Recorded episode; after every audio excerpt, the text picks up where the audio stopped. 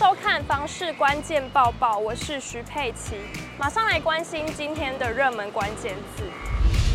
今天的热门关键字就是购物热区，夜间经济被当成实际居住人口的指标，人口越密集，代表商业活动越频繁。本集内容就要透过夜间经济带你了解全台十大购物热区。根据内政部网站说明夜间经济潜在的热区地图，由于不同时段来客数往往不同，特别是夜间经济时段，各地更是有所差异。所谓夜间经济，是指晚上十一点到清晨六点的夜生活活动。内政部运用电信业基地台的讯号统计全台人口分布，可以看到全台夜间经济指数最高前十名中，新北就占据六名，分别为新北永和区七十六点三，板桥区七十二点九，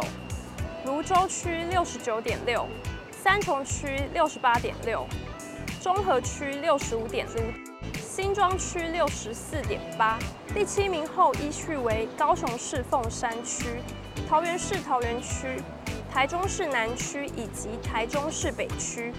对此，全球居不动产情报室总监陈秉成提出了看法。台北市哦，因为这个高房价哦，而且其实在房租的负担上面也蛮高的哦，所以其实不少民众他如果是在这个台北市的这个生活来说的话，其实大致上就是在工作上，或者是说他买房投资哦，可是他实际的居住可能是在其他地方哦。那像是夜间用电量或是讯号使用的这个状况哦，其实这些统计都可以看得出来这真实的这个居住情况哦。那如果我们看这个前六名，大致上都是新北市的居住重镇哦，其实机能无而且它房价上面发展也蛮乐观的哦，租赁跟自住市场都很热门哦。尤其像是板桥啊、三鲁啊、中永和都算是这个新北市哦，它最受惠台北市外溢房市的第一圈哦。那成屋大楼现现在这些区域来说的话，平均单价大概都要在五字头，那预售更要多一个字头。那特别是永和，可能还要来到七字头，都是在于说，其实这些区域哦，供需都很平衡哦。那在蛋黄地位上面，其实早已经不言可喻哦。所以整体来说的话，房市风险上面也蛮低的哦。都在这些情况上面，其实不一定要这个数据哦。其实，在整体的市场上面，其实这样子的状况都已经是一个家喻户晓的状态哦。另外，分析房价表现，观察新北这六区近两年的房价变化。永和今年平均单价五十二点七万，与去年相比涨百分之二点一。板桥区平均单价五十一点八万，与去年相比涨了百分之四点二。芦洲区每坪四十一点八万，涨了百分之七点五。三重区今年平均单价四十五点五万，与去年相比涨了百分之三点七。中和区平均单价四十七点二万，涨了百分之三点六。至于新庄区今年房价则是比去年涨了百分之三点五，每坪为四十二点五万元。马上来关心今天的精选新闻。新竹的盐水公园呢，十月中就要启动二期工程，带你了解有哪些改善重点。盐水公园二期工程将采三阶段分区施工，第一阶段改善图书馆周边铺面，第二阶段改善凉亭周边植栽及体建设施，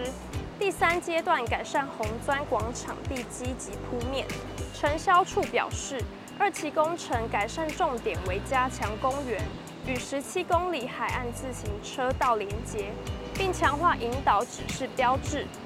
调整行人及车辆动线，提供更安全的休憩空间。同时，改良广场铺面下方地基。